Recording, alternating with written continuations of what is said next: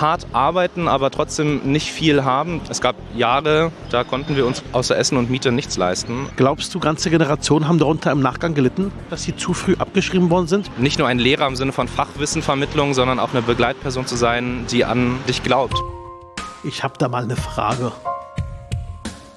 Mein Name ist Reit Saleh und heute treffe ich Marcel Hopp. Marcel. Wo sind wir gerade hier? Äh, wir sind hier in der Gruppestadt und wir stehen direkt vor meiner alten Grundschule, der Grundschule am Regenweiher. Hier bist du äh, ab der ersten Klasse gewesen? Mhm. Genau, ab der ersten Klasse bis zur sechsten Klasse. Mhm. Bist du hier groß geworden in der Gegend? Ja, 15 Minuten zu Fuß von hier bin ich groß geworden. Und äh, genau, heute lebe ich äh, wieder in der Gruppestadt und ähm, ja, bin sehr ortsverbunden. Du lebst direkt in der Gruppestadt. Das heißt, dort, wo du äh, aufgewachsen bist, bist du nach wie vor zu Hause. Genau. Und äh, für diesen Wahlkreis äh, bin ich direkt im Abgeordnetenhaus und ähm, vertrete die Interessen der Gruppestädterinnen und Gruppestädter. Du hast ähm, ja ganz bewusst diesen Ort hier ausgesucht heute als Treffpunkt. Ich beschreibe mal diesen Ort. Das ist so eine Grundschule, wie man sie kennt, aus dem alten West-Berlin. Ich würde sagen 70er, 80er Jahre, genau. Äh, ein Zweigeschosser, also quasi ein Flachbau, äh, bestehend aus äh, roten Ziegelsteinen. So eine typische Grundschule, die man gebaut hatte damals im alten West-Berlin. Was bedeutet dieser Ort für dich, den heutigen Marcel Hopp? Hm, ja, ich habe mir ja gut überlegt, wo ich mich äh, mit dir treffen kann. Und ähm, ich hab, wollte mich hier mit dir treffen, weil für mich ist es sozusagen in meinem Leben der erste Ort und Zeitpunkt, wo ich für mich wirklich sagen konnte, ich bin ein politischer Mensch und ich möchte mich engagieren dafür, dass, dass diese Gesellschaft gerechter wird, insbesondere im Hinblick auf Bildungsgerechtigkeit. Also wenn ich das kurz ausführen kann, damals in der fünften, sechsten Klasse, ähm, wir waren eine Klasse vor allem von Schülerinnen und Schülern aus ähm, Familien, die Hartz IV beziehen, ich auch, und äh, von Rund 26, 27 Schülerinnen und Schüler haben zwei eine Gymnasialempfehlung bekommen. Einer davon war ich und eine andere war eine Mitschülerin und äh, der Rest nicht. Und äh, die andere Mitschülerin ist nicht aufs Gymnasium gegangen, weil ihre Mutter gesagt hat, du schaffst das sowieso nicht mit dem Abitur, geh mal lieber auf eine Gesamtschule. Und ähm, ich war dann am Ende der Einzige aus der Klasse, der aufs Gymnasium gegangen ist und auch Abitur machen konnte. Und mich hat es total geprägt, weil ich damals in, als Kind schon gemerkt habe, das kann nicht richtig sein. Das ist ungerecht. Und auch das äh, Gefühl, was, was ich hatte, hatten auch Mitschüler dieses Gefühl abgeschrieben zu sein. Also dass, dass auch Lehrkräfte einen zum Teil abschreiben, je nachdem, wo man herkommt, aus welchen Verhältnissen man kommt. Und ähm, da habe ich gemerkt, ich möchte eigentlich dieses Bildungssystem gerechter machen. Und äh, genau, heute bin ich nicht nur der Wahlkreisabgeordnete, sondern auch der bildungspolitische Sprecher der SPD-Fraktion im Abgeordnetenhaus und total dankbar dafür, ähm, ja, auch in dieser Linie von der sechsten Klasse bis heute mich jetzt hier versuchen einzusetzen dafür, dass dieses Bildungssystem auch gerechter wird, vor allem für diejenigen, die jetzt nicht irgendwie mit dem goldenen Löffel äh, im, im Mund aufgewachsen sind. Dazu kommen wir noch gleich, auch zu deiner ähm, Rolle heute, zu deinen Aufgaben, die du hast, auch in der Fraktion. Wenn wir rüberschauen, dann sehen wir auf der anderen Seite des Zauns in ungefähr 200 Meter Entfernung viele Kinder. So wie du damals hier gespielt hast. Und ähm, hinten, die haben gerade Pause, nehme ich an. Ja. Es ist gerade 10 Uhr. Sind dort ganz, ganz viele Kinder, die hier spielen, die hier toben. Kinder, wie du mal selbst hier gespielt und getobt hast. Und du sagst, es war damals nicht ganz gerecht. Man hat die Kinder abgeschrieben. Es war für viele nicht möglich, ihren Weg zu gehen. Glaubst du, ganze Generationen haben darunter im Nachgang gelitten, dass sie zu früh abgeschrieben worden sind? Bei mir war das ja auch so. Meine Grundschullehrerin hat mir damals gesagt, trotz meiner Noten, geh mal auf die Hauptschule, da bist du mit anderen Türken zusammen. Das war ihre Formulierung. Ich habe dann einen anderen Weg gewählt, aber viele haben keinen anderen Weg gewählt. Glaubst du, wir haben da auch als Gesellschaft wirklich etwas verschlafen, auch vielen Menschen Unrecht getan? Ja, also ich hatte natürlich ganz viele einzelne Lehrerinnen und Lehrer, die ganz toll waren, die sehr an mich geglaubt haben und mich auch sozusagen gefördert haben. Aber ich glaube, das ist vor allem auch ein systematisches äh, gesellschaftliches Problem, äh, das wir hier haben. Bildung hat eigentlich die Aufgabe, auch grundgesetzlich, dass ähm, jedes Kind es packt und dass äh, je, jedem Kind unabhängig davon, wo es geboren ist, in welcher Familie, die gleichen Bildungschancen eingeräumt werden. Und deswegen, äh, glaube ich, müssen wir als generell als Bildungssystem ähm, oder müssen wir unser Bildungssystem so aufstellen, dass diese Chancen eben da sind. Und ich würde schon sagen, dass in diesem Zuge der letzten auch Jahrzehnte viele Kinder aufgrund dieser Systematik äh, abgeschrieben wurden und nicht das erreicht haben, was sie eigentlich erreichen könnten. Mhm. Äh, und das betrifft insbesondere auch Großwohnsiedlungen, ähm, wo nun mal auch der Anteil derjenigen, die aus äh, Familien kommen, die es nicht so gut haben, sehr hoch ist. Ich bin in der Herrstraße Nord aufgewachsen, in der Plattenhaussiedlung im Armenhaus Berlins, wie man es heute noch nennt. Marcel, die Kinder, mit denen du damals hier gespielt hast, hast du Kontakte noch zu einigen von denen? Siehst du sie noch oder ist jetzt jeder den anderen Weg gegangen? Also wir sind natürlich, wie es im Leben so ist, äh, alle unsere, unseren eigenen Weg gegangen, aber die meisten wohnen noch hier in unmittelbarer Umgebung, auch in Neukölln in der Gruppestadt. Äh, und man hat über Facebook äh, auch Kontakt. Und als ich im letzten Jahr hier kandidiert habe und mein Plakat überall hing, haben mich auch ganz viele aus dieser Zeit angeschrieben und waren ganz stolz, haben mir die Daumen gedrückt. Und das hat mir auch ganz viel Schwung gegeben. Auch dieses Gefühl, ich mache das jetzt hier nicht nur für mich oder so, sondern ich repräsentiere hier auch einen Ort und auch Leute, die, die mich auf diesem Weg begleitet haben. Die haben, also, die haben natürlich auch Kinder und die gehen zum Teil auch hier zur Schule. Also da so schließt sich der Kreis. Mhm, genau. Du repräsentierst die Menschen, mit denen du quasi auch aufgewachsen bist, also eine Generation von Menschen, die auch teilweise eine Einwanderungsgeschichte haben. Ja, genau. Also meine Mutter kommt aus Südkorea, ist als Gastarbeiterin hergekommen vor 40 Jahren so klassisch Gastarbeiterin? Genau, also sind ja ganz viele äh, Krankenschwestern aus Südkorea gekommen und in Westdeutschland eher so Bergarbeiter äh, aus Südkorea. Und genau, und äh, da sind einige in Berlin und ähm, diese, diesen Teil der Gastarbeitergeschichte finde ich immer ganz wichtig auch noch zu erwähnen. Und genau, ich war natürlich auch sehr geprägt davon. Und ähm, ja, also diese ganze Frage von Identität, Zugehörigkeit und auch Migrationsgeschichte, ja, hat mich auch sehr geprägt und ich glaube, das ist auch nochmal ein Aspekt, der ganz wichtig ist, weil das natürlich auch eine große Schnittmenge ist. Ne? Also die Frage von ähm, Armut, aber auch von Herkunft spielt da einfach in doppelter Weise eine Rolle und auch in diskriminierender Weise. Du hast als Kind eine Familie gehabt, die auch immer hart arbeiten musste. Das heißt, deine Mutter war ja auch berufstätig und hat ja im Grunde genommen äh, auch ähm, mit gemeinsam oder ihr alle gemeinsam versucht, irgendwie über die Runden zu kommen. Wie ging es euch immer? Wart ihr tatsächlich am Ende so, dass ihr immer nicht unbedingt zum Privilegierten gehört habt? Oder war für dich harte Arbeit schon immer Teil deines Lebens? Auch zu sehen, wie die Eltern hart arbeiten? Ja, also ich würde sagen, meine Eltern, und das hat mich tatsächlich sehr geprägt, sind beide so sehr Kämpfer-Naturen und Biografien, die sich vieles selbst erkämpfen mussten, auch gegen Widerstände. Ich meine, meine Mutter ist hergekommen ohne ein Wort Deutsch. Mein Papa ist im Grunde genommen äh, Waisenkind, äh, war viel in Heimen, äh, hat dann Schlosserlehre gemacht und über einen zweiten Bildungsweg äh, konnte er dann studieren äh, und ist dann Ingenieur geworden. Aber auch er hat äh, sozusagen äh, in seinem beruflichen Leben viele Niederlagen äh, einstecken müssen und ähm, war dann auch lange Jahre arbeitslos, hat Hartz IV bekommen und ja, empfand dieses System, dieses Hartz IV-System als sehr unwürdig. Insofern, ja, also diese Ambivalenz zwischen hart arbeiten, aber trotzdem nicht viel haben, auf jeden Fall. Und ähm, es gab Jahre, da konnten wir uns im Grunde genommen außer Essen und Miete nichts leisten. Äh, und äh, ich sage jetzt mal auch hier vor allem in dieser Grundschulzeit, äh, sowas wie neue Schuhe, neue Klamotten war da auf jeden Fall nicht drin. das prägt auch einen, oder? Total. Also ich habe das meinen Eltern damals nicht erzählt, aber auch die Frage, wie man sozusagen im sozialen Kontext da vielleicht auch eher gemobbt wird und so, das sind alles Aspekte, die natürlich dann auch eine Rolle spielen. Und sich, man schämt sich auch als Kind dafür. Also das ist ja auch nochmal so ein Punkt. Ja, klar, klar. Und heute bist du in der Position, Marcel, Du musst sagen, wenn wir weiter müssen, du gibst heute an, wann wir los ja. müssen zum nächsten Stillpunkt. Minuten. In fünf genau, gibst ein Signal an, genau. Du bist jetzt aber in einer Position, bist Abgeordneter, direkt gewählt. Man hat im Wahlkampf erlebt, dein Tag hatte 24 Stunden. Du hattest ein tolles Team um dich herum und äh, viele Menschen, die dir geholfen haben. Und immer wieder hast du auch in deinen Kommentaren in den sozialen Medien immer auch deinem Team gelangt und immer wieder hervorgehoben, was für, was für wunderbare Menschen du um dich herum hast. Du hast weniger dich, sondern wirklich mehr dein Team hervorgehoben. Das war erkennbar.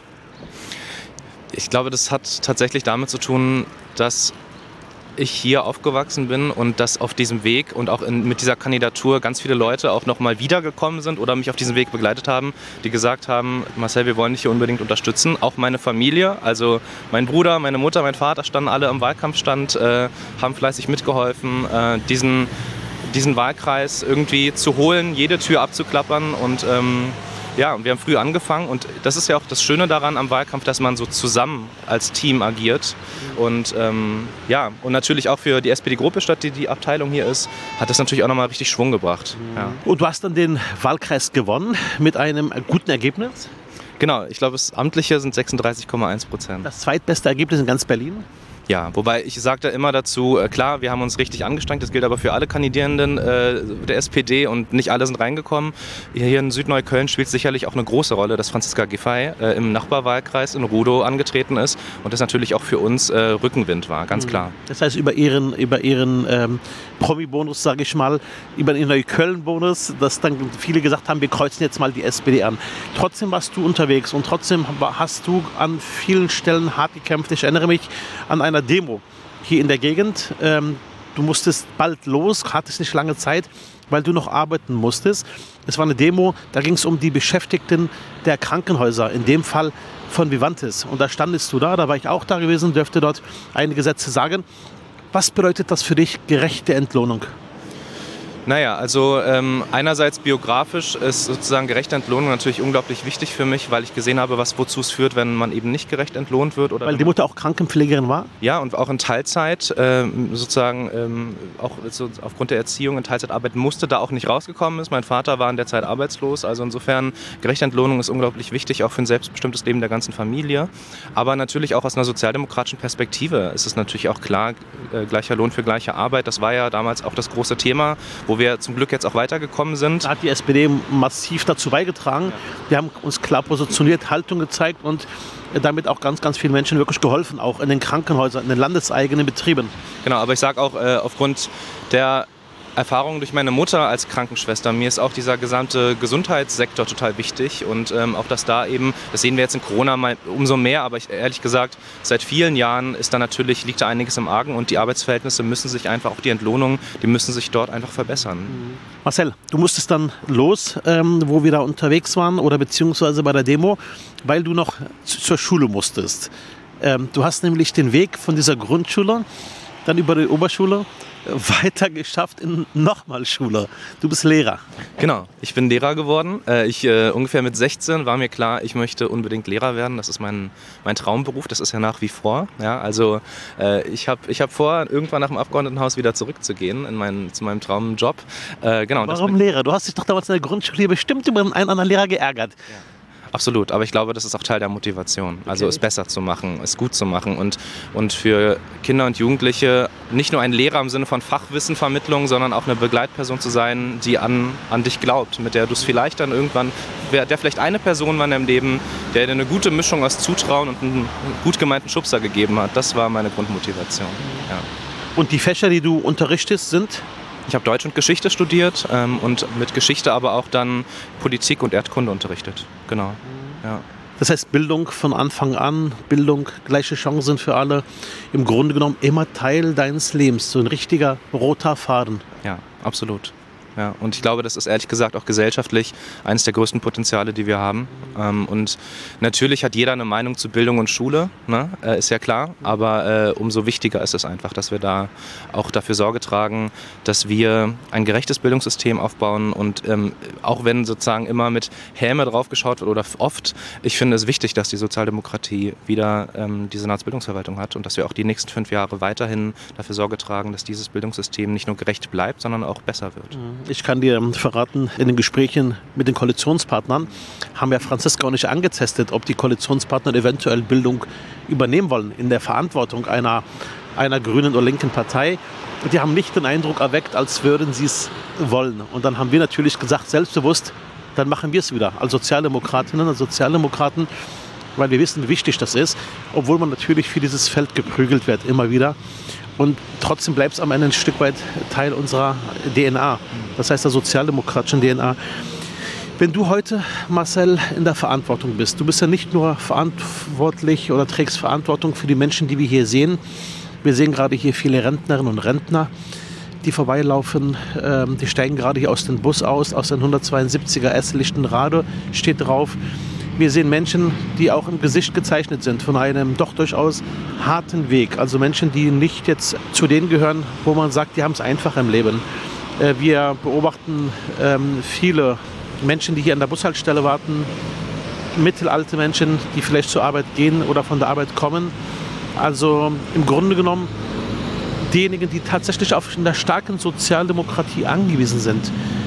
Ähm, und da gibt es ein Thema, was auch dich sehr beschäftigt, auch wenn es nicht dein Hauptthema ist, das Thema Bezahlbarkeit des Wohnraums. Insgesamt die Frage der Bezahlbarkeit der Stadt, dass diese Frau, die wir gerade hier sehen, die an uns vorbeiläuft, auch sich nach wie vor ihre Wohnung hier leisten kann in der Gegend. Äh, oder dass Familien auch mal sagen können, wenn Nachwuchs kommt, man zieht in eine größere Wohnung, vielleicht ein Zimmer oder ein halbes Zimmer mehr. Ist das auch Teil deiner Politik, zu sagen, ich möchte, dass die Menschen hier sind, hier bleiben? Ja, absolut. Äh, und das ist auch eines der Top-Themen gewesen hier im Wahlkampf. Selbst ähm, hier? Selbst, ne, selbst hier und ich glaube insbesondere für Großwohnsiedlungen noch mal mehr, weil wenn wir uns... Äh, auch, auch bedroht von Verdrängung? Ja, und das hat es auf mehreren Ebenen. Das eine ist natürlich die Frage der Gentrifizierung, die vor allem Nordneukölln betrifft. Die, wo gehen die Leute hin? Die gehen in den Süden. teilweise in den Süden, in die Großwohnsiedlungen. Das heißt, der, der Druck auf die, die wenigen frei gewordenen äh, Wohnungen, der steigt natürlich. Und auf der anderen Seite, du hast es angesprochen, äh, die soziale Lage hier, selbst kleine Mieterhöhungen wirken sich einfach hier aus. Und ähm, vor allem für diejenigen, wir haben einen großen, großen Teil Deutsche Wohnen, Gropius Wohnen hier vor Ort, die äh, sozusagen äh, nicht in städtischer Hand sind. Und vor allem da müssen wir aufpassen, dass die Leute hier auch noch äh, wohnen bleiben können. Vor allem diejenigen, du hast es auch angesprochen, die äh, sozusagen in den, als Erstbewohner in den 70ern hergekommen sind, die jetzt alt sind die jetzt Rentner sind und das betrifft auch ganz viele Frauen, also die zum Teil auch alleinstehend sind und jetzt nicht mehr die größte Rente haben. Das ist ein Riesenthema auf jeden Fall. Du warst auch einer derjenigen, die den Weg eines Mittendeckels für Berlin unterstützt haben. Ähm, auch in deinem ähm, Kreisverband in Neukölln immer wieder dafür auch gestritten habt, dass wir Maßnahmen ergreifen müssen, wo der Staat sagt, so, Gesetze müssen geändert werden, wir sind Gesetzgeber, wenn Firmen sich zu viele Spielräume erlauben, Leute wirklich auch die Not der Leute und auch die Knappheit von Wohnraum ausnutzen, da muss der Gesetzgeber handeln. Der Mietendeckel ist gescheitert. Auf Bundesebene hätten wir uns alle ein Mietmoratorium gewünscht. Als es hieß, der Mietendeckel kommt nicht. Wie hast du das aufgegriffen? Ganz persönlich. Wo warst du da? Wo hast du es gehört? wie war deine erste Reaktion? Ja. Das war schon so ein Einschnitt gewesen, dass wir gesagt haben, Mist. Ja. Also es war, totaler, es war ein totaler Schock, weil ich ähm, das, den Mietendeckel sozusagen in, in, seiner Grundausrichtung und auch wie er aufgebaut ist, absolut unterstütze. Und ich hoffe immer noch, dass auf Bundesebene sich in dieser, also in dieser Frage irgendwann was bewegt. Ich glaube, die Frage von Bestandsschutz. Also wir reden ja auch viel über Neubau, was natürlich wichtig ist für die Stadt, bezahlbaren neuen Wohnraum zu schaffen. Aber die Frage von Bestandsschutz ist auch eine große Herausforderung. Und egal ob Mietendeckel oder Moratorium, äh, im Grunde genommen geht es ein bisschen wie, also es ist die Analogie Mindestlohn. Man braucht einen, einen Mindestlohn, um nicht in Armut zu fallen, gerechten Lohn. Und genauso brauchst brauchst du gerechte Miete. Und die muss dann irgendwann aufhören. Und insbesondere dann, wenn dadurch nur, sag ich mal, in Privatunternehmen Aktionäre bedient werden. Es kann nicht sein, dass mit, mit dem Wohnraum so viel Profit gemacht wird und dass die Gesamtgesellschaft darunter zu leiden hat. Und da war, fand ich die Idee des Mietendeckels ähm, eine, die sozusagen sozial gerecht ist. Mhm, definitiv, zumal auch die Häuser längst abgezahlt sind. Ähm, die, es gibt keinen Grund, die Miete von heute auf morgen sprunghaft zu erhöhen, nur weil man es kann. Wenn du heute unterwegs bist in deinem Wahlkreis, was sind die Themen, worauf du heute angesprochen wärst? Jetzt nicht mehr als Kandidat, mhm. sondern als Abgeordneter Marcel Hab.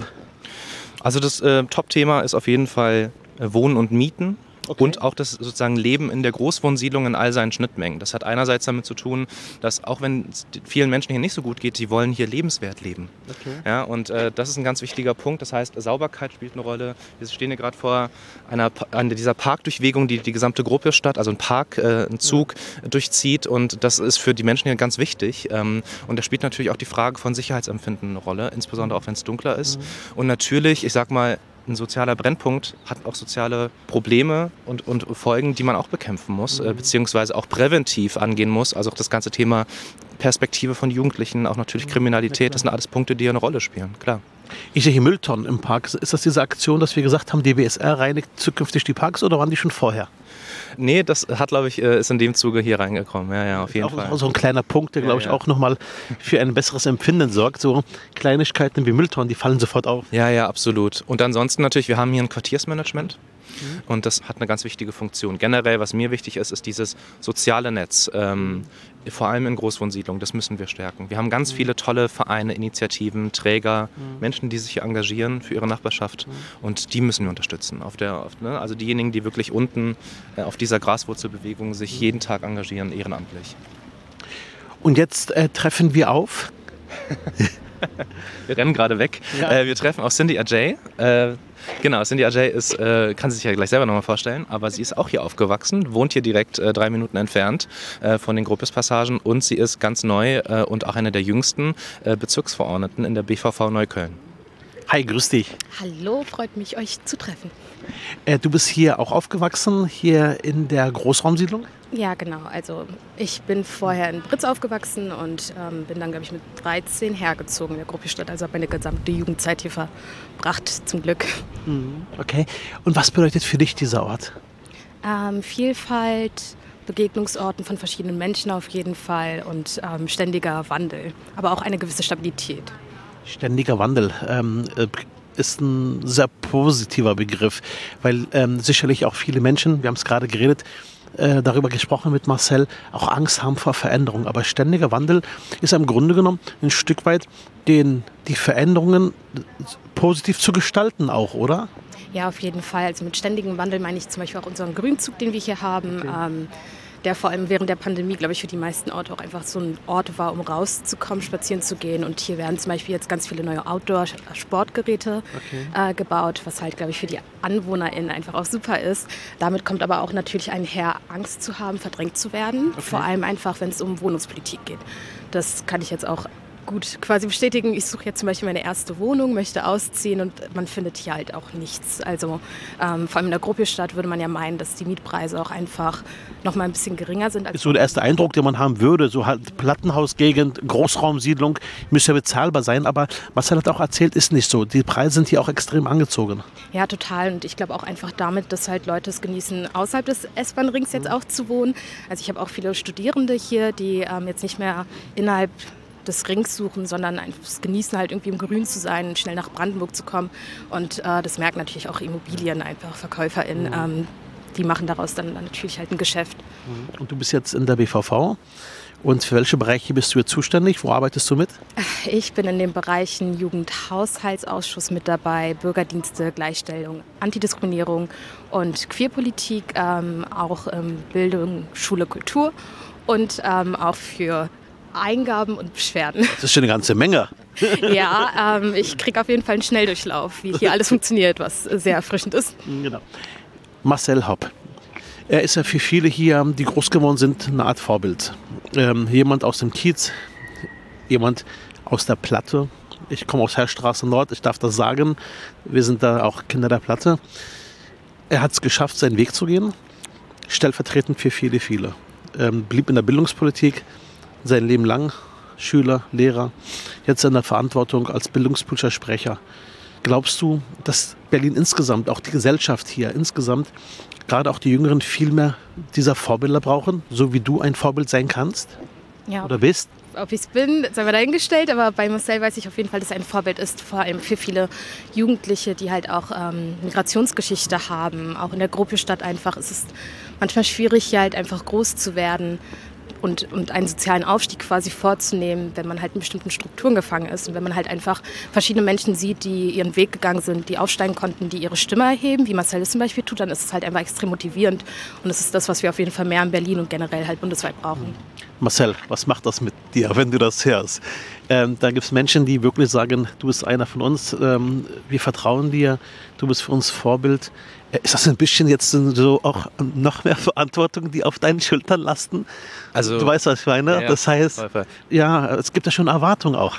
Ja, also ich bin generell schlecht in, in, damit, mit solchen Aussagen umzugehen, was meine Person betrifft. Aber ich, ähm, ich glaube, dass diejenigen, und äh, das trifft ja auf uns alle drei sozusagen zu, äh, diejenigen, die das irgendwie geschafft haben, die sich auch hochgekämpft haben, die Hauptverantwortung für uns ist, dass wir den Weg für andere ebnen. Es geht nicht um uns an der Stelle, sondern wenn überhaupt, dann ist unsere Aufgabe, Wegbereiter zu sein. Und äh, damit kann ich mich sehr gut anfreunden, weil das ja auch ein bisschen mein, mein Leben prägt und äh, sozusagen Thema ist, was mich immer bewegt hat. Wen treffen wir jetzt, Marcel? Äh, also in zehn Minuten, ich glaube, wir brauchen noch so ein bisschen für den Weg, äh, treffen ja. wir zwei StreetworkerInnen von Gangway. Mir war ganz wichtig, auch nochmal diese Jugendperspektive und ihre Erfahrungsperspektive einzubringen, ähm, weil äh, immer, wenn ich mich mit ähm, den Streetworkern von Gangway unterhalte, dann, dann habe ich einen neuen Erkenntnisgewinn darüber, wie es hier eigentlich aussieht in der Gruppestadt, weil die, die wissen wirklich, wie es hier aussieht. Okay. Wenn ich dich nochmal fragen darf, du bist jetzt in der BVV, hast ja gerade aufgezählt, welche Themenbereiche du ähm, du ähm, auch bearbeiten willst. Du hast einen der Themenbereiche gerade benannt, Antidiskriminierung. Ist ein wichtiger Punkt für die Sozialdemokratien, glaube ich auch insgesamt für die Stadt Berlin als die Stadt der Vielfalt. Was bedeutet dieser Punkt für dich persönlich? Würdest du sagen, das Thema ist jetzt ein Thema für uns alle, für die ganze Stadt, weil es eins der Grundlagen überhaupt bedeutet, dass diese Stadt eine Chance hat auf ein Miteinander? Ja, Antidiskriminierung ist ja ein Punkt, der schon sehr lange besprochen wird und auch einen einfach der obersten Prioritäten darstellt. Was bedeutet der Punkt für mich? Also ich bin eine schwarze Deutsche, also Antidiskriminierung ist natürlich halt ein Herzensthema von mir, ähm, aber auch natürlich halt im, berlinweit ein Thema, das glaube ich noch nicht offen genug und transparent genug besprochen wird, ähm, mit allen Problemen, die wir haben. Also man muss halt, ich bin ein Fan von intersektionalen Denken, einfach daran zu denken, dass verschiedene Gruppen von verschiedenen äh, Benachteiligungen einfach betroffen sind und äh, wie man das halt zusammendenken muss, um dann halt auch eine gute Lösung zu finden. Das mhm. ist halt eine Schwierigkeit, aber auch eine Chance, die wir auf jeden Fall jetzt nutzen müssen, dass halt eben so viele Leute darüber Bescheid wissen und dass wir offen darüber diskutieren können und auch einfach ohne es halt zu beschönigen. Finde ich stark, auch wie du es ausdrückst, auch ähm, wie du das äh, auch auf den Punkt bringst. Ich hatte einen Verein ähm, in den letzten Jahren eng begleitet, ein Verein von äh, schwarzen Menschen in der Stadt Berlin. Die bauen gerade eine große Zentrale, wahrscheinlich die größte, die es gibt äh, in Deutschland, eine Art äh, Treffpunkt ganz bekannter Verein und die haben wir unterstützt. Und ich habe noch ein Gespräch, der für mich prägend war. Äh, auf die Frage, äh, ähm, was ist eure Arbeit, wo seht ihr auch eure Arbeit? Dann haben die gesagt, unsere Arbeit sehen wir darin, allen Menschen in der Stadt und damit auch schwarzen Menschen in der Stadt eine Stimme zu geben. Das heißt, es ging über das Thema Stimme, es ging über das Thema äh, lautstark auch eine Stimme verkörpern. Und du hast es gerade ja getan, ein Stück weit so eine Stimme zu geben, auch das Thema Antidiskriminierung. Jetzt ganz direkt die Frage, Gibt es Sachen, wo du sagst, diese Stadt Berlin, die Stadt der Freiheit, ist noch nicht so weit. Wir haben noch Nachholbedarf. Gibt es Punkte, wo du sagst, nee, eine Stadt ist erst dann gerecht, wenn sie allen eine Stimme gibt? Gibt es Sachen, die dich persönlich auch bewegen, auch dich, Marcel, uns gemeinsam wütend machen? Was ist das? Es gibt echt sehr viele verschiedene Sachen, aber ich glaube, einer der größten Probleme, die wir halt auch einfach haben in der Gesellschaft, ist, dass man sehr gerne über Leute spricht oder über Gemeinschaften, aber nicht mit ihnen zusammen. Und das wird halt ähm, auf Dauer einfach nicht mehr funktionieren, weil halt auch eben mehr Leute ihre Stimme gefunden haben, die bündeln, was auch gut ist und ähm, ihre Forderungen äußern. Mhm. Und wenn man das halt nicht hinbekommt, das irgendwie, also Leute mit an den Tisch zu holen, dann haben wir halt zwei Gespräche über ein Problem und werden halt nicht lösungsorientiert arbeiten können. Und das ist halt vor allem in der Politik immer wichtig, dass man mhm. sich da vielleicht auch eingesteht, dass man eine ganze Weile lang halt Leute ausgeschlossen hat und dass es so nicht weitergeht. Und Marcel, das Thema ist ja auch für dich wichtig. Du hast auch einen Podcast äh, zu diesem Thema. Äh, wie heißt dein Podcast?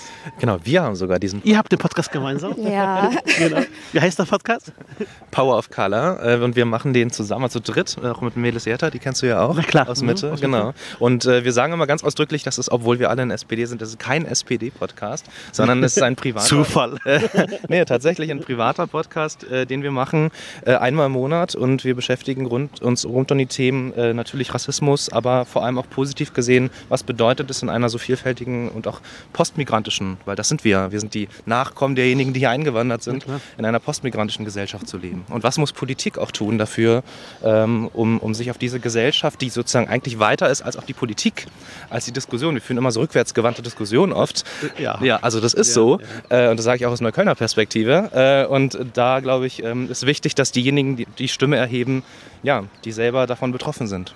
Definitiv. Ähm, ich bin ja in der SPD auch und ähm, habe mein ganzes Leben lang eigentlich immer wieder auch mit Positionen der SPD gehadert, weil immer wieder ich auch den Eindruck hatte, man muss äh, erst recht äh, auch innerhalb der Partei auch kämpfen gegen, ge oder für, nicht gegen, sondern für mhm. die eigene Sichtweise auf die Dinge. Damals gab es diesen Mann in der SPD namens Thilo Sarrazin. Ich habe damals in jungen Jahren gesagt, der Mann passt nicht in die SPD. Ich war Abgeordneter, der Mann diskriminiert, der Mann verunglimpft, der Mann äh, misst die Leute nach ihrer Wertigkeit, wie er sagt, und spricht Leuten das Zugehörigkeitsrecht ab. Da, damals war meine Partei der Meinung, nö, der gehört dazu und ich äh, würde falsch liegen. Und ich müsste mir überlegen, ob ich in, richtig bin in der Partei. Und habe damals das Parteiordnungsverfahren verloren in zwei Instanzen. Und sowas prägt ein. Das heißt, es prägt ein, auch immer wieder zu sagen, nö, das möchte ich nicht. Es gibt gerade eine Diskussion über eine Studie ähm, in der Stadt. Und ich finde, auch da hast du, Marcel, und auch insgesamt die Fraktion, glaube ich, gute Position bezogen. Anders als euer Kreisverband ähm, beziehungsweise der Bezirksbürgermeister eures Kreises. Vielleicht mal kurz erklärt, worum geht es? Es geht um äh, die sogenannte Devi-Bestandsaufnahme und ähm, um das äh, Thema religiöse oder konfrontative Religionsbekundung innerhalb von Schulen. Also das heißt Fälle, wo zum Beispiel Kinder und Jugendliche, die einen bestimmten Glauben haben, mit sozusagen das, was sie als Glauben vertreten, auf andere eigentlich die Erwartung haben und den Druck ausüben, ihr müsst es auch so machen. Das ist sozusagen in der Theorie das, worum es geht. Es ist übrigens auch in der Praxis natürlich ein Problem, das muss man durchaus sagen. Auch ich in meiner ähm, Erfahrung als Lehrer in Neukölln habe Fälle wie diese gehabt. Und genau um dieses Thema geht es gerade öffentlichkeitswirksam sehr viel. Ich finde auch sehr emotionalisiert. Genau, und die Frage ist halt so ein bisschen, wie geht man jetzt damit um? Und das ist natürlich eine spannende Frage, weil äh, eine postmigrantische oder auch eine Migrationsgesellschaft bedeutet ja nicht, dass man frei ist von Problemen und Spannungen. Die Frage ist, wie man damit umgeht und wie man es auch moderiert. Das ist, glaube ich, ein ganz wichtiger Genau, aber pauschale, äh, pauschale Verurteilung. Und ich glaube, das ist das, das Thema, was, man, was, was auch ähm, gerade ein bisschen diskutiert wird, dass man das nicht will und nicht ähm, auf Kosten dann quasi einer gesamten Gruppe. Da sind wir beim Thema ähm, antimuslimischer Rassismus. Ihr seid hier in einer Gegend, wo es ja durchaus viele Menschen gibt, auch muslimischen Glaubens oder deren Eltern oder Großeltern muslimischen Glaubens haben. In Neukölln war der erste Bezirk, der das Thema antimuslimischen Rassismus thematisiert hat. Ich glaube, da wart ihr sogar ein Stück weit vor mir. Ich habe immer noch von Islamfeindlichkeit geredet. Ähm, ist das hier Thema tatsächlich äh, auch hier in Neukölln, antimuslimischer Rassismus? Das ist ein Riesenthema, das, glaube ich, viele Leute ähm, auch einfach während der Schulzeit zum Beispiel auch begleitet. Schule sollte ja ein Safe Space sein, äh, ein Ort, wo Leute sich halt wohlfühlen. Und ähm, ich kann da für mich sprechen oder für meine Schwester, die jetzt auch halt hier zur Schule geht. Ich glaube, Marcel hat das auch mitbekommen, dass antimuslimischer Rassismus halt dort schon anfängt. Und, Fängt schon an, da? Auch von Lehrern, wenn ich fragen darf, Marcel? Also genau, jetzt ohne Namen zu nennen, aber es gab auch einige Fälle von Lehrkräften, äh, die ich sowohl als Schüler, aber auch als, als Kollege mitbekommen habe. Und ich sag mal, das Krasseste war äh, in der Oberstufe eine 17-Jährige, 18-Jährige vielleicht, die sich bewusst dazu entschieden hat, ja, von heute auf morgen vielleicht, aber bei ihr innerlich war der Prozess sicherlich länger, ich trage jetzt Kopftuch. Mhm. Und äh, die wurde dann vor dem gesamten Leistungskurs von der Lehrerin dafür fertig gemacht. Und das ist sozusagen die Definition von antimuslimischem Rassismus. Was mir an der Stelle mal ganz wichtig ist, dass auch diejenigen unter antimuslimischem Rassismus leiden, die vielleicht gar keine Muslime sind, aber so gelesen werden. Die werden gelesen aufgrund der Haarfarbe, aufgrund der Hautfarbe wohl möglich, aufgrund von irgendwelchen äußeren Merkmalen. Genau. Ähm, und das ist jetzt ein Thema, wo du sagst, das Thema ist längst überfällig. Wir müssen in Berlin und in Deutschland insgesamt über auch antimuslimischen Rassismus reden. Ja, auf jeden Fall. Und ähm, ich finde auch die Debatte, wie sie gerade geführt wird, im Sinne von äh, muslimische Menschen würden sich abgrenzen, ist halt einfach falsch, mhm. weil wir da einfach ansetzen müssen zur Integrationspolitik, die wir halt geführt haben, wenn man halt ähm, jahrelang Leute in einem Bezirk quasi äh, einschließt, ihnen keine Chance gibt, sich in Berlin zu verbreiten, keine Integrationsmöglichkeit zu bieten, braucht man sich nicht wundern, wenn bestimmte Communities dann halt einfach untereinander auch bleiben und sich halt dann eben Heimat selbst bauen. Und das betrifft nicht nur die muslimische Community, das betrifft viele andere Communities. Mhm. Und da finde ich es halt immer sehr befremdlich, wenn halt dann bestimmte Sachen, die sich dann halt einfach so herauskristallisiert haben in einem Prozess, dann halt irgendwie so dargestellt werden, als wäre das jetzt ein Riesenproblem, es wäre von heute auf morgen entstanden. Ähm, Marcel, jetzt mal so eine Schnellrunde. okay, ähm, nach Möglichkeit auch mit einer knappen Antwort, aber mit einer Begründung bitte. Was macht Marcel Hopp besonders wütend, wirklich wütend? Ungerechtigkeit. Und zwar äh, immer dann, und das äh, haben wir jetzt drüber gesprochen, über Rassismus, aber auch über Bildung, wenn Menschen daran gehindert werden, das zu erreichen und sich zu entfalten, so wie, wie es ihnen eigentlich zusteht. Was macht einen Marcel Hopp besonders ähm, glücklich? Besonders glücklich macht es mich, wenn wir es politisch hinbekommen, dass wir sozusagen wirklich eine Gesellschaft derjenigen sind, die in Freiheit und in Solidarität miteinander leben können. In all seinen Formen. Was führt bei Marcel Hopp dazu, dass er wirklich, und so kennt man dich eigentlich nicht, aber schon seinen höflichen Ton verliert und schon aus, aus der Kragen platzt, sagt man, glaube ich, im Berlinerischen. Ja, das stimmt. Ich bin, glaube ich, äh, bekannt dafür, dass ich äh, einen sehr pädagogischen und diplomatischen Umgang habe. Ich bin, sag von mir aber immer, ich bin hart in der Sache, weich zu den Menschen, aber wo es aufhört, sind einfach Nazis und diejenigen Hetzer und die Hass sehen, die diese Gesellschaft spalten wollen. Da hört es bei mir dann auf. Das heißt, das heißt, wenn bei Nazis, bei Hetzern, bei denjenigen, die die Gesellschaft spalten wollen, du hast in Neukölln ähm, aber auch darüber hinaus an vielen Demos auch teilgenommen. An äh, Demos im Kampf gegen Rechts, im Kampf für Vielfalt.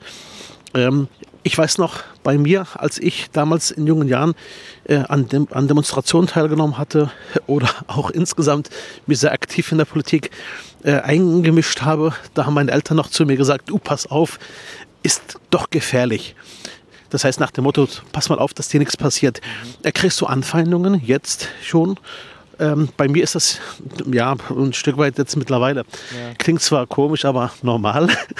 ähm, wobei es nie normal sein darf. Aber ich muss das halt irgendwie, oder aushalten muss ich es nicht, aber es ist da. So, Punkt. Ja. Äh, Geht es bei dir schon los? Merkst du das oder geht es noch? Also ich merke das sozusagen über die sozialen Netzwerke schon. Also diejenigen, die sozusagen ohne Klarnamen natürlich äh, dann Nachrichten oder äh, Tweets oder äh, genau Dinge an mich versenden. Das passiert schon.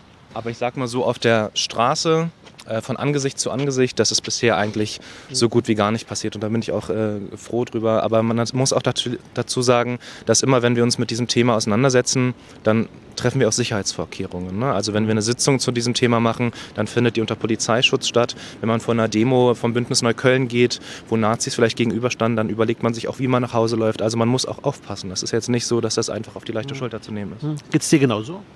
Hm, ja, also ich kriege das ja auch von meinen Eltern auf jeden Fall mit.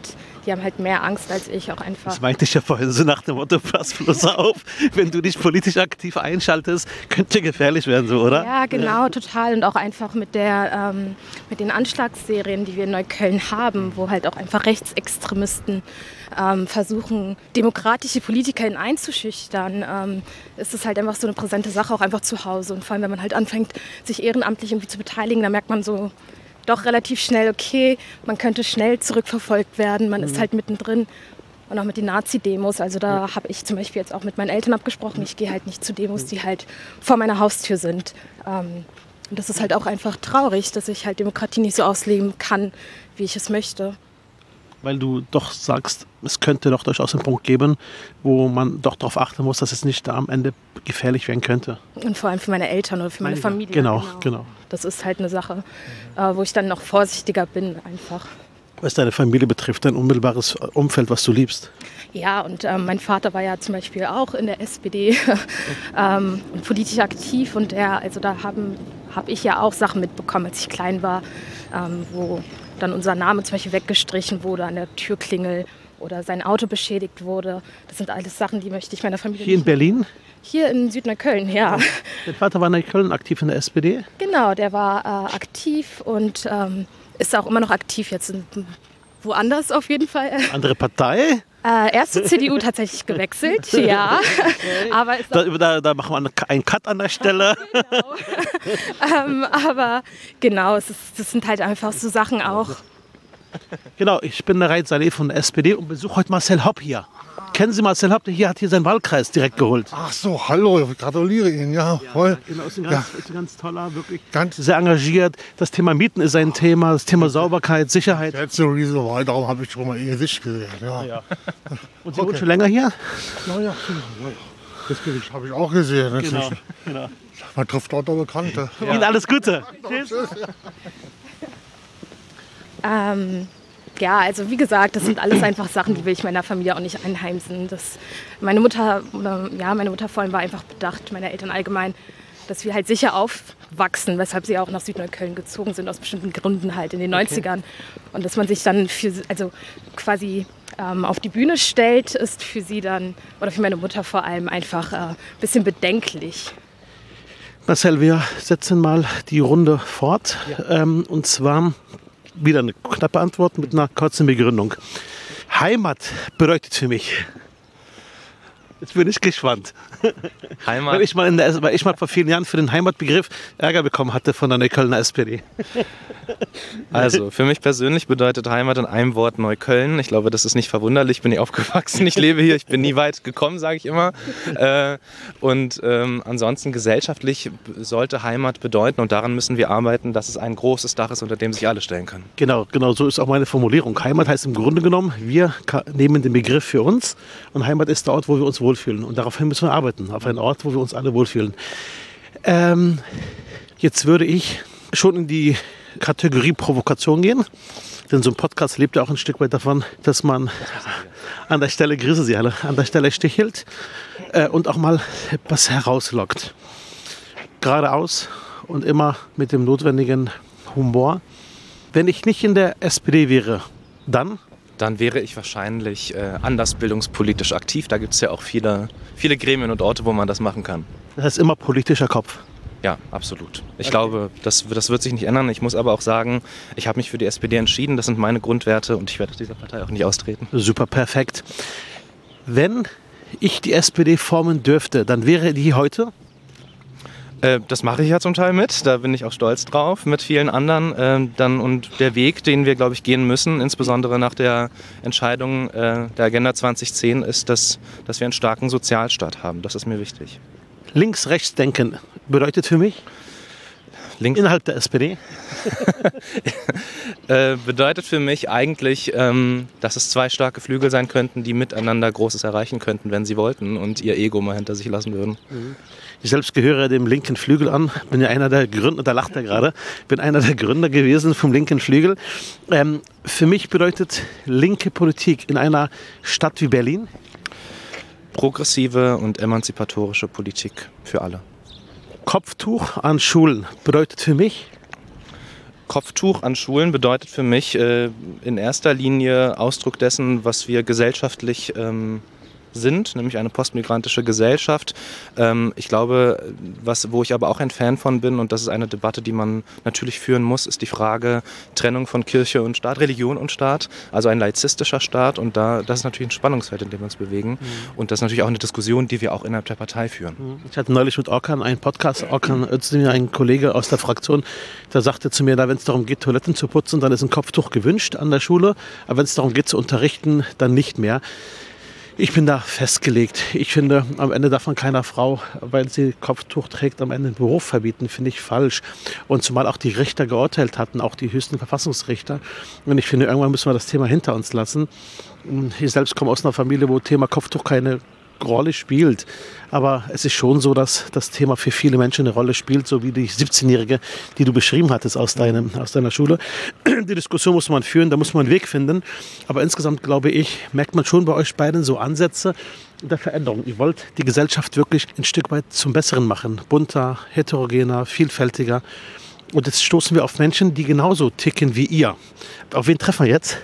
Äh, wir treffen auf äh, Streetworker, Sie können sich ja gleich selbst vorstellen, von Gangway. Und äh, genau, mir war ganz wichtig, dass äh, innerhalb dieser Podcast-Folge äh, dass Gangway hier eine Hi, dass Gangway hier eine Stimme findet, äh, sozusagen die eigene Arbeit nochmal vorstellt, weil ich finde vor allem die Frage, äh, die Arbeit für Jugendliche, vor allem in Großwohnsiedlungen, aber auch generell Südneukölln ist ja hier das Thema und vor allem äh, die Frage von Sozialarbeit ist eins, was das kann man gar nicht äh, genug in den, in den, Vordergrund stellen. Deswegen mhm. würde ich an dieser Stelle auch einfach meine Redezeit abgeben. genau. Mit wem reden wir gerade? Mit wem rede ich jetzt? Hi, ich bin äh, Synod von Gangway. Ich arbeite im Team Neukölln Süd. Genau. Okay, und wer bist du? Hi, ich bin Chartai, Chartai Bascha. Ich bin ebenfalls vom Gangway-Team Neukölln Süd und ja, jetzt schon seit vier Jahren als Streetworker tätig. Genau. Und ihr seid hier unterwegs in der Gegend. Was ist, wie muss man sich das vorstellen? Was genau ist eure Aufgabe? Was genau ist eure Hauptaufgabe hier vor Ort? Wir machen äh, aufsuchende Sozialarbeit, also wir machen quasi Straßensozialarbeit in der Gruppe Stadt und sind äh, mit vier Rundgängen die Woche in der Gruppe Stadt unterwegs. Also nicht nur in der Gruppe Stadt, wir bespielen auch Buko und Rudo. Ähm, genau, aber wir machen hier regelmäßige Rundgänge, treffen junge Menschen an, gehen mit AnwohnerInnen ins Gespräch, mit AkteurInnen und so weiter. Genau. Genau. Und das kann man sich ja genau so vorstellen, genau. dass wir eben draußen auf den Straßen unterwegs sind, die Jugendlichen in ihren Lebenswelten quasi aufsuchen, dort dann mhm. zu Gast sind und auf Augenhöhe mit ihnen in Kontakt treten, in Beziehung treten, Bedarfe mhm. erkennen und dann in weiterführende Maßnahmen mhm. weitervermitteln. Ich hatte vor vielen Jahren, also ewig, ewig her, also bestimmt 15 Jahre, mal ein Projekt gegründet, Stark ohne Gewalt. Da war in Spandau ganz bekannt. Da gab es nämlich und in Großraumsiedlungen Massenschlägereien mit Jugendlichen, Gewalt. Und daraufhin habe ich dann so ein Projekt gegründet für fünf Jahre. War dann auch nicht mehr notwendig, weil ich dann die Lage beruhigt hatte. Und hatten damals mit Streetworkern auch ganz, ganz eng zusammengearbeitet. Streetworker sind diejenigen, die vor Ort sind, die hingehen, die ähm, Blick haben und teilweise aber auch merken immer einen Schritt weiter, wie sich eine Gesellschaft oder auch ein Kiez verändert. Das heißt, ihr habt immer ein Stück früher so ein Gespür für das, was kommt. Wie würdet ihr denn die Veränderungen in diesem Kiez, in diesem Stadtteil bewerten? Die Veränderungen, hallo, grüße Sie, hallo, die Veränderungen der letzten Jahre. Zum Besseren oder doch wieder schlechter? Auf mich macht der, äh, der Kiez einen sehr sortierten Eindruck jetzt gerade, einen sehr sauberen Eindruck äh, und insgesamt doch einen sehr doch einen geordneten Eindruck im Sinne von, äh, man hat jetzt nicht den Eindruck, dass hier viele soziale Spannungen gerade hier sind oder viele Probleme, gerade bei Jugendlichen. Ähm, also es ist äh, so, vielleicht muss man das kurz dazu sagen, wir sind noch gar nicht so lange äh, hier im Bezirk. Das heißt, wir haben jetzt noch keine Beobachtung von über zehn Jahren gemacht. Aber Tatsache ist einfach, dass es auch immer wieder ähm, Zusammenstoß zwischen Jugend und AnwohnerInnen gibt, äh, vor allem äh, zwischen den, den jungen Menschen und den älteren AnwohnerInnen. Äh, also das merken wir schon immer wieder in unserer Arbeit, dass Jugendliche nicht unbedingt gewollt sind ähm, okay. Äh, an vielen Orten und wir dann auch schon auch also vermitteln müssen ne, ähm, zwischen, zwischen diesen beiden Parteien. Ähm, genau, das ist auf jeden Fall, was wir beobachten und was wir und die Erfahrung machen wir immer wieder in der Arbeit. Mhm. Ähm, Genau, also das hat nicht zugenommen, aber auch nicht nachgelassen. Ist das, ist das jung und alt äh, gleich identisch mit ähm, Menschen ohne und Menschen mit Migrationshintergrund? Ihr lächelt da gerade. Marcel hat angefangen gerade zu lächeln und ihr auch. Ähm, ich frage mal einfach jetzt direkt, ist das ein Stück weit vielleicht ein Problem? Oder auch, oder, oder auch eine Sache, die ihr kommunizieren müsst, wo es auch eventuell Spannung gibt? Also Rassismus spielt auf jeden Fall eine große Rolle. Ähm, auch hier Rassismus? Auf jeden Fall. Struktureller Rassismus auf unterschiedlichen Ebenen, von Schule bis Politik, also Rassismus durch Politik, durch äh, die, die LehrerInnen, durch Schule, durch ähm, Polizei, durch die AnwohnerInnen vor Ort. Wir arbeiten tatsächlich mit vielen Jugendlichen zusammen, äh, ein Migrationshintergrund zugeschrieben wird oder die Migrationsgeschichte haben. Ähm, das ist Fakt. Und da kommt es auch immer wieder zu äh, Reibung zwischen den AnwohnerInnen hier Genau. Mhm. Ja. Wobei man auch schon sagen muss, dass ähm, die Konflikte, die zwischen den AnwohnerInnen und den Jugendlichen stattfinden, auch Generationenkonflikte sind, die jetzt ähm, nicht das allererste Mal hier in Neukölln stattfinden, sondern die man auch durch die Literatur, durch Erzählungen im, in vorherigen gegangenen Generationen auch erleben konnte. Ja. Insofern ist es jetzt ähm, auch, muss man sagen, ein Stück weit normal, wenn sich dann ältere, alteingesessene AnwohnerInnen hier von Neukölln dann von der Jugend gestört fühlen. Mein Bruder Sozialpädagoge, der leitet in, in Reinickendorf das Fuchsbau heißt er, glaube ich. Kennt ihr den? Fuchsbau, so eine Jugendeinrichtung.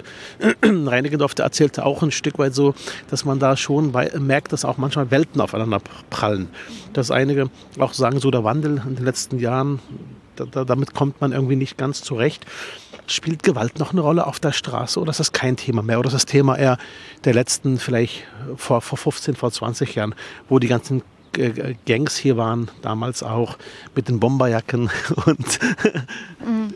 ähm, also in der Extreme tatsächlich nicht mehr, aber unsere Jugendlichen sind fast durchweg delinquent oder gewaltbereit oder machen Gewalterfahrungen. Ähm, genau, das äh, ist immer so ein gegenseitiges, also Opfer und TäterInnen. Ähm, genau. Ja.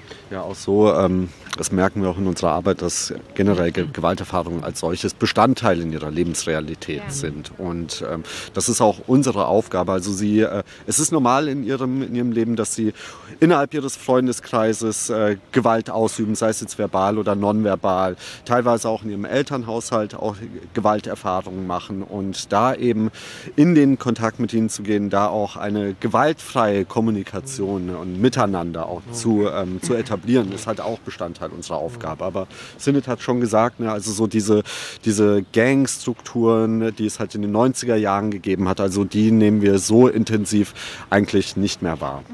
Gott sei Dank. Äh, ähm, gegenüber von euch, ähm, wir stehen halt hier jetzt auf einem großen Platz. Welcher Platz ist das, Marcel? Äh, das ist der Lipschitzplatz und hinten ist der Bad Platz. Wir sind hier direkt am Gemeinschaftshaus Gruppierstadt, am U-Bahnhof Lipschitzallee. Äh, und man merkt schon auch ähm, neben den großen Häusern, die es gibt, jetzt auch diese ähm, Einkaufspassage, äh, würde ich sagen, Einkaufsmöglichkeit. Und euch gegenüber stehen jetzt zwei PolitikerInnen für die BVV und fürs Land. Genau. So. Und was sind eure Erwartungen? Also, oder drei sogar, ich bin ja auch Politiker. So. Was sind eure Erwartungen? Also, ihr, ich meine, ihr habt ja den Zugang jetzt äh, zu, zu, zu euch beiden einfach mal drauf los. Was ist das, was ihr erwartet? Was stört euch? Was, was ist das, wo ihr sagt, hört mal zu, macht mal, liefert mal? Das erwarten wir von euch. Einfach mal geradeaus. Mhm. Äh, auf jeden Fall Räume. Räume. Wir brauchen Räume für junge Menschen. Nicht kommerzielle Räume. Also wir haben die Gruppis-Passagen, wo junge Menschen aber auch immer wieder, ich nenne es mal, verscheucht werden, wenn sie nicht konsumieren. Und wir brauchen unbedingt Plätze und Räume, wo Jugendliche sein dürfen. Und äh, vor allem die Raumfrage. Genau. Also, wenn, wenn ich, und Raumfrage. Genau, also grundsätzlich glaube ich, die Raumfrage ist extrem wichtig, aber ich sage jetzt mal auch für euch, also als Gangway, äh, könnt ihr vielleicht noch ein paar Worte sagen, wie schwer es für euch ist, überhaupt hier Räume zu finden, auch unter der Perspektive, dass wir eben auch ein Klima haben, äh, das jugendskeptisch, teilweise jugendfeindlich ist äh, und wo Gangway gar nicht so gewollt ist, teilweise in Räumen, weil dann die Angst ist, jetzt kommen die ganzen, sage ich mal, Krawallos und das Gegenteil ist ja der Fall. Der ganze Kiez hätte was davon, wenn ihr bessere Räumlichkeiten hättet. Vielleicht könnt ihr dazu noch mal was ausführen. Ich meine, du hast jetzt auch schon wirklich sehr viel davon genannt. Ne? Ähm, da jetzt halt irgendwie etwas zu benennen, äh, ohne da irgendwie konkrete Namen zu nennen. Ähm, ja, aber. Was meint er? Ich glaube, er meint, dass äh, teilweise auch städtische Wohnungsgesellschaften skeptisch sind, was das angeht. Landeseigene? Vielleicht sollten wir da nochmal ranreiten. Ja, genau, dann sagt mal, vielleicht kann man, vielleicht kann man konkret auch helfen, vielleicht kann man konkret mal nachhaken. Also Landeseigene, die es ablehnen? Genau, also gar nicht jetzt Gangway als äh, Verein, sondern eher so diese Angst davor, was, wenn jetzt Gangway hier sozusagen äh, das Zelt aufschlägt, dann kommen die alle. Dann haben wir ja die Krawallos direkt vor der Tür, das kann doch keiner wollen. Und das eigentlich, die merken nicht, dass genau das ist doch der, das, der Sinn der Sache, dass äh, dadurch der Zugang und auch ein Angebot, ein Jugendraum geschaffen wird. Äh, und damit hat der gesamte Kiez weniger Probleme und den Jugendlichen ist vor allem auch geholfen. Okay, ohne Namen zu nennen. Ähm, die großen Häuser, welcher Gesellschaft gehören die? Also wir stehen jetzt hier auf dem Platz und wir sind umringt einerseits von äh, Gruppius Wohnen, Deutsche Wohnen und da hinten äh, DGWO und Ideal. Okay. Und die ähm, äh, eigenen Landeseigenen hätten Räume frei? Es, es, gibt wenig Räume in der Gruppe statt. Ich suche übrigens auch händeringend nach einem Wahlkreisbüro. Ich finde nichts. Also es ist schon so, dass der generell, der, der, also die Räume sind knapp, aber die knappen Räume, die da sind, die vielleicht auch zur Verfügung stehen würden, da, da weiß ich, dass Gangway in Verhandlungen war und äh, auch gescheitert ist genau mit dieser Begründung teilweise. Hm, dann sage ich fest zu, dass ich mit dieser Landeseigengesellschaft direkt das Gespräch suche, Marcel. Können wir gerne gemeinsam machen? Super. Ja, vielleicht, vielleicht bringt es was. Ja, und wenn nicht, müssen wir gucken, wie wir damit umgehen. Aber ansonsten machen wir das Gespräch gemeinsam. Ist fest verabredet, okay? Ähm, also vielleicht ähm, können wir auch dazu sagen, äh, wir vertreten ja hauptsächlich so die ähm, Interessen von den Jugendlichen. Und ähm, eine Sache, wo sich Jugendliche, könnte ich mir vorstellen, nicht könnte ich mir vorstellen, sondern wo sich Jugendliche äh, von der Politik Unterstützung wünschen, sind ganz konkrete Sachen, wie zum Beispiel auf dem Pippi Langstrumpfplatz, wo wir halt von Jugendlichen häufiger angesprochen worden sind. Da ist ein Loch auf dem Boden eines Fußballplatzes. Und da haben, sind Sie schon häufiger an uns herangetreten. Könnt ihr da nicht mal mit der Politik reden? Können, kann man sich dann nicht mal irgendwie darum kümmern? Also so ganz praktische Sachen auch ist natürlich Wohnraumsuche als solches, äh, ständiger Begleiter in Gesprächen mit Jugendlichen. Ähm, wenn sie dann eben von zu Hause ausziehen wollen, eine Familie gründen wollen, ne, ist es immer mit der Frage verbunden, ja, kann ich mir denn überhaupt noch Wohnraum leisten? Ja, Ja. Das ist so, relativ konkrete Anliegen, die wir häufig Ist ähm, Gangway der Verein, wo äh, Elvira die Vorsitzende ist? Okay, dann sage ich noch eine zweite Sache zu. Äh, dafür ist auch so ein Podcast gedacht. Ähm, wenn man wirklich neugierig ist, ich bin ein sehr neugieriger Mensch, ich werde mal äh, mit Elvira reden. Wenn es erlaubt wird von der Geschäftsführung, dann laufe ich mal mit euch mit. An einem solchen Abend oder an einem solchen Nachmittag oder auch gerne nachts, je nachdem, wann ihr unterwegs seid. Guck mal nach, wenn wir es gemeinsam schaffen, wäre gut. Und dann mache ich mal so einen Eindruck und dann gucken wir mal nach, ob wir noch mal dann nochmal eure Themen nochmal auch noch mehr in den Fokus nehmen, auch der nächsten Beratungen, die wir haben. Okay? Was mir auch einfällt, also Thema öffentlicher Raum, also so eine partizipative. Eine Sekunde, ja. Eine Sekunde. Grüße Sie, hallo. Wenn Sie mal spricht, Sie sind doch Herrscher. Genau. Saleh. Genau. Heute bin ich zu Gast bei Marcel Hopp. Er ist der Abgeordnete hier vor Ort. Ja. Der wurde hier gewählt von der SPD. Ja. Und Sie wohnen hier. Ja, schon 50 Jahre. Sind Sie zufrieden? Na, früher war es äh, gemütlicher, würde ich sagen. Was meinen Sie denn konkret? Naja, man war sicherer. Ich habe hier gerade ein Gespräch mit äh, Streetworkern, die hier Ja. unterwegs sind, um genau für Sicherheit zu sorgen. Ja. Haben Sie denn einen, einen Wunsch in Richtung der beiden? Gibt es eine Sache, die Sie Ihnen sagen wollen, was besser werden müsste? Ja, äh, ja, wissen Sie, man kann das nicht so immer äh, so jetzt punktuell sagen. Also das hier, die Jungs oder die äh, oder das. Das ist so manchmal da ein bisschen, da ein bisschen, ja. Äh, Im Ganzen so. Man ist nicht mehr sicher, aber das sage ich nicht nur ich. Das sagen Das viele? ja, die hier schon 50 Jahre wohnen. Wir wohnen in unserem Aufgang äh, drei alleinstehende Hm, Frauen. Äh, wir wohnen schon hier seit 70. alle. Und Sie sollen auch weiterhin sicher hier wohnen können. Was sagt ihr dazu, wenn ihr das hört? Ich meine, das ist ja genau der Punkt, den wir gerade besprochen haben. Ja, das ist super interessant, weil Tatsache ist es so, dass unsere Jugendlichen genau dasselbe berichten, ne? dass sie sich hier genau. nicht mehr sicher fühlen. ähm, oder, Ja, man kann nicht sagen, ja, jeden Abend sind hier irgendwelche Rabatzke. Und Eine Zeit war an, an der Johannesthaler äh, so eine Horde, äh, die dann, naja, da so allerhand, äh, was soll ich sagen, angegriffen, direkt nicht. Es kommt schon mal vor. Äh, Und da fühlen Sie sich nicht mehr sicher quasi in Ihrem, in ihrem, in ihrem, in ihrem Ja, Umfeld, wo Sie seit 50 alles Jahren wird wohnen. man gemahnt, du sollst von der Bank nicht und jemanden mitnehmen. Und früher habe ich gar nicht nachgedacht. Ich habe früher die ganze äh, Nacht meine Balkontür. Jetzt sagen sie alle, und nicht zugeschlossen meine Wo, also so in und sowas alle. Ja, Mensch, schließ doch mal ab. Und äh, ja, da war immer irgendwie so eine Unruhe, ja. Und jetzt mache ich auch nicht in den Balkon, auch bei äh, 30, 35 Grad. Aber wenn ich da ganz kurz fragen darf, also waren die Jugendlichen vor 40 Jahren, vor 30 Jahren, waren die da alle leise, waren die da alle artig? Da waren ja alle unsere Kinder. Die sind schon alle jetzt, äh, meine Tochter wird 60, ja. Aber sie ist ja mal in die zweite Klasse gegangen, als wir hier. Ähm, ja, die Kinder sind alle aus dem Haus, die hier Aber, aber waren, die Kinder, aber waren die Kinder damals anders? Waren die weniger laut? Waren die weniger präsent auf der Straße oder haben die genauso Rabauken waren das? Na, die haben so unter sich gespielt viel, ja. Äh, da waren ja noch die Sandberge, da sind die, da hat sie mir heute gerade erzählt, da sind in die Sandberge da gegangen und, und alles so. Also, ja, äh, es war nicht auch in der Schule so schlimm, ja. Äh, wo hat man da früher gedacht, ein Schüler hat ein Messer oder sowas? Also überhaupt nicht. Ich glaube, was ganz spannend jetzt ist, ist, dass wir in der Gruppe Stadt viele Leute haben, die sozusagen als Erstbewohner jetzt hier leben, schon Ja. lange Jahrzehnte und Ja. älter sind. Und wir haben viele junge Menschen. genau. Was so ein bisschen fehlt, ist so der Mittelbau.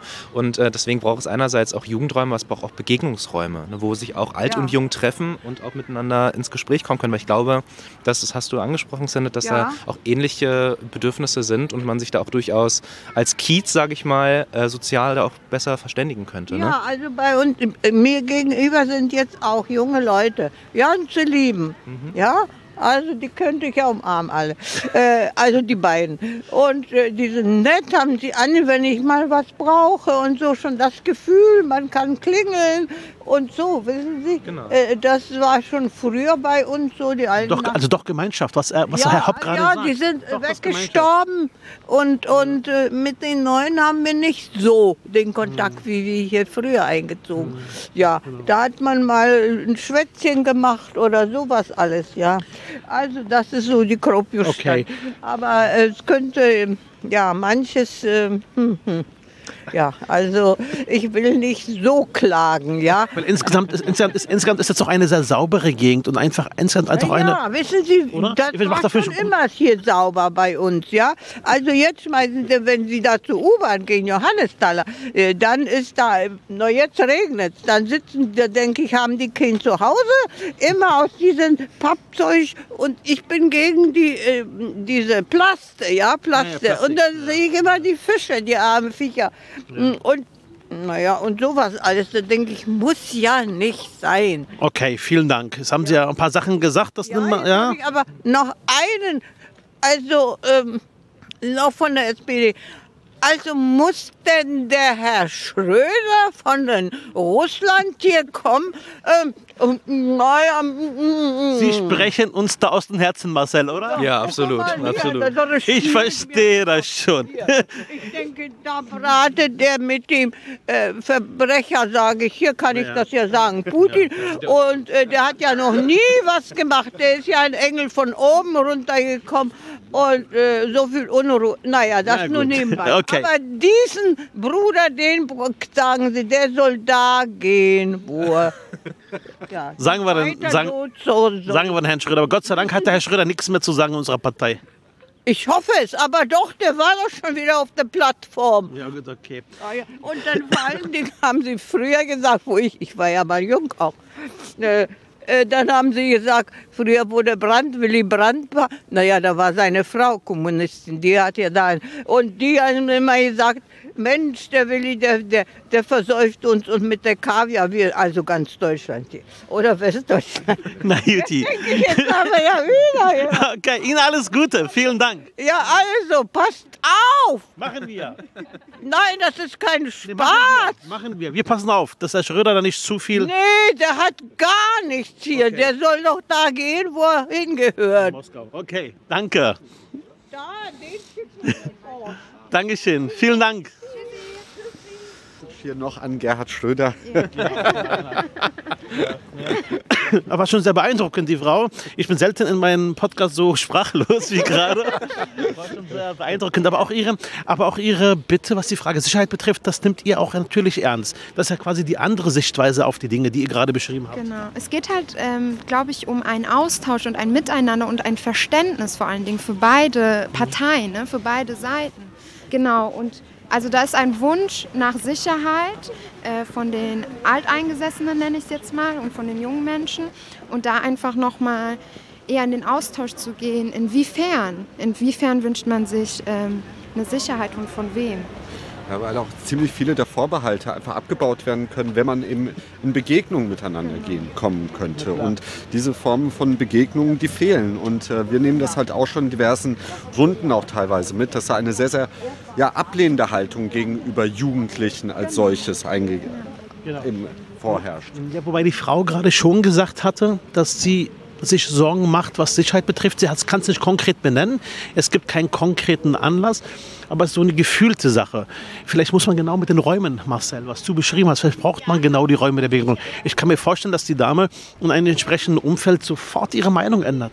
Ja, ich glaube auch. Also jetzt in Corona-Zeiten ist alles ein bisschen schwierig, aber wir brauchen mehr Begegnungsräume, insbesondere für Kieze wie diese. Und ich glaube aber auch die Frage von Sicherheitsempfinden, vor allem bei älteren Leuten, macht sich auch ganz doll bemerkbar, wie zum Beispiel auch Plätze einsehbar sind, wie Parkdurchwegungen auch in Abendstunden beleuchtet sind. All das sind ja alles Punkte, die total wichtig sind. Also wenn ich mich unsicher fühle, dann hat, hat es ja nicht damit zu tun, immer, ob ich wirklich in Sicherheit oder Unsicherheit gerade lebe, sondern es geht um dieses Gefühl dabei. Genau. So, äh, ich, könnte hier, ich könnte hier stundenlang mit euch reden. War wirklich ähm, für mich auch sehr beeindruckend. Wir haben uns jetzt verabredet. Wir sehen uns wieder. Sehr gerne auf dem Rundgang. Genau, das heißt, wir reden mit äh, ähm, Gangway und dann äh, würde ich den Vorschlag machen, dass wir dann euch besuchen. Ja? Könnte auch ein längerer Rundgang sein, müsst ihr sagen. Dann nehme ich mir entsprechend die Zeit und dann können wir noch mal in Ruhe schnacken. Was hält ihr davon? Das ist doch eine gute Idee. Marcel ist dabei? Ich bin auf jeden Fall dabei. Super. Okay, gut. Und wir sind auch ähm, verabredet, dass wir nochmal das Gespräch suchen mit der Landeseigenen. Da musst du uns nochmal sagen, konkret. Und dann mache ich da nochmal ein Gespräch, gucken mal nach, ob man da helfen kann. Ja, ansonsten vielen, vielen Dank. Und wir werden uns bestimmt wiedersehen in der Politik. Auf jeden Fall. Ja, und bleib dabei, machst einen sehr starken Eindruck, einen wirklich einen sehr entschlossenen Eindruck ähm, und auch einen sehr kämpferischen Eindruck. Äh, ich habe das Gefühl, von dir werden wir noch eine Menge hören. Ja, hoffentlich. Super, vielen Dank. Marcel, ich bräuchte dich trotzdem noch mal für die Schnellrunde. Okay, wir müssen mal loslaufen. Ja? Bis dann. Mach's gut. Wir sehen uns. Bis demnächst. Tschüss. Bis demnächst. Am Ende werfe ich, werfe ich. Übrigens, hier ist das Büro von Hakan. Krise. Gut festhalten. Wer wird sonst weg? Was sagen Sie? Genau. genau. Das Büro von Hakan. Ach, hier vorne, von Hacke neben mir, vom Bundestagsabgeordneten. Hat er hier sein Büro, mitten in der. Ist es gut gewählt? Das ist das alte Büro von Fritz Felgentreu, der ja vorher Bundestagsabgeordneter war. Ich weiß gar nicht, ob er heute da ist oder. Hier gucken wir mal Ja, spontan wir gucken rein. gleich mal. Genau. Wir sagen mal kurz Hallo. Hi Timo. Was ist hier los mit mir? Grüß dich. Na du? Fall oder was? Hi. Wir sind unterwegs mit Marcel. Wir machen einen Podcast, wo ich jetzt die neuen Abgeordneten vorstelle. War heute sehr spannend gewesen. Auch wirklich ein spannender Rundgang, wie ich finde. Eine Menge spannende Personen getroffen, auch viele Anwohnerinnen oder auch Anwohnerinnen getroffen und auch ein Stück weit die Sichtweisen gehört zu diesem Thema. Und das Thema, was wir heute hatten, war natürlich das Thema Vielfalt, das Thema Antidiskriminierung und viele andere Themen. Dir geht's gut, mein Lieber? Ja, sicher, hier im Dienst, ne? Ja, wir sind hier im Büro von Hakan Demir und Hakan hält heute seine erste Rede zum Thema Hanau, glaube ich. Ja, genau, ich glaube um 15 Uhr. Okay, dann drücken wir mal Daumen. Mach's gut, mein Lieber. Bis dann, habt noch einen schönen Tag. So, wir lernen uns jetzt der Schlussrunde. Ich werfe zwei Begriffe in den Raum und suchst du dir bitte einen Begriff aus. Okay. Wir machen mal einen Test. Test, Test, Test. Schröder oder Scholz? Scholz, natürlich. Super, okay, es hat funktioniert. genau. Ähm, Heimat oder Geborgenheit? Borgenheit in der Heimat.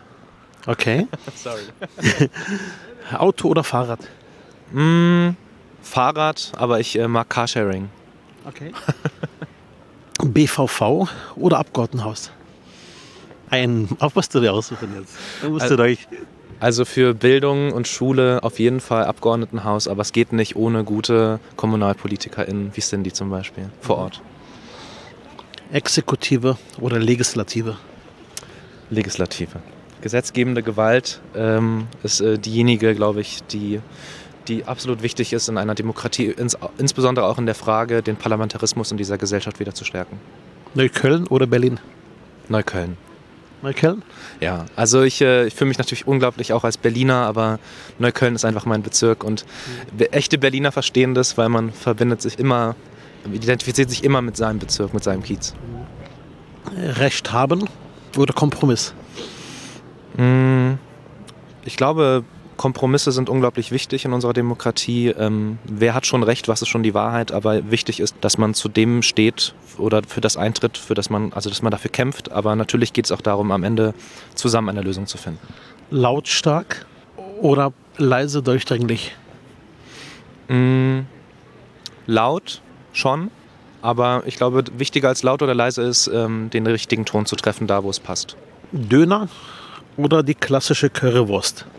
Ähm, Döner, ganz klar. Knoblauchsoße übrigens muss dabei sein und Zwiebeln auch. Ich verstehe nicht, wenn Leute das nicht wollen. Familienfeier oder Party mit Freunden? Ähm, na, jetzt nach zwei Jahren äh, Corona würde ich fast sagen Party, aber ehrlich gesagt, Familie ist schon äh, das ganz weit oben. Also, Bedeutet für dich ganz ja, viel Familie. Auf jeden Fall. Genau, du bist ja ähm, familiär jetzt auch in einer ganz spannenden Phase. Ja, äh, Ende März äh, werden meine Frau und ich das erste Mal Eltern und wir sind schon ganz aufgeregt. Ja. Sehr schön. Kindheit oder jetzt Erwachsenenalter? Mm, auch wenn ich schon 34 bin, äh, ich, ähm, äh, dieses Thema Kinder- und Jugendperspektive hat mich immer geprägt, deswegen Kindheit und kind, Kinderperspektive muss wichtiger werden in unserer Gesellschaft und auch in der Politik. Netto oder Beer Company?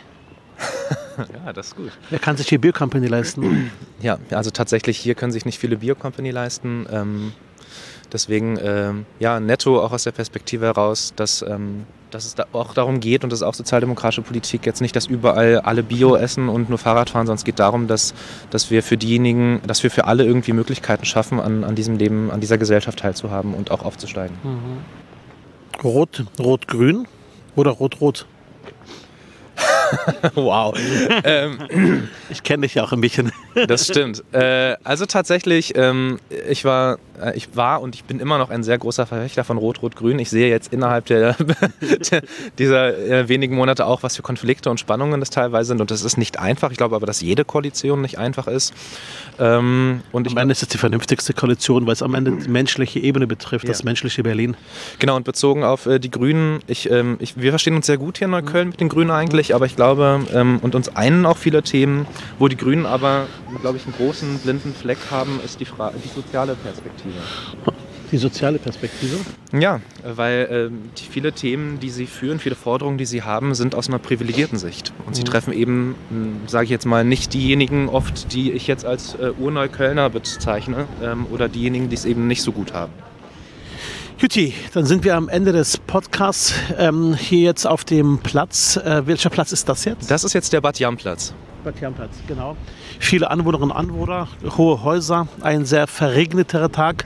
Aber man merkt tatsächlich, wenn ich mit euch unterwegs bin, viel Hoffnung und viel Sonne und auch viel Licht. Vielen Dank für das tolle Gespräch. Danke dir, vielen Dank. Vielen Dank, Marcel. Ich danke dir. Dankeschön.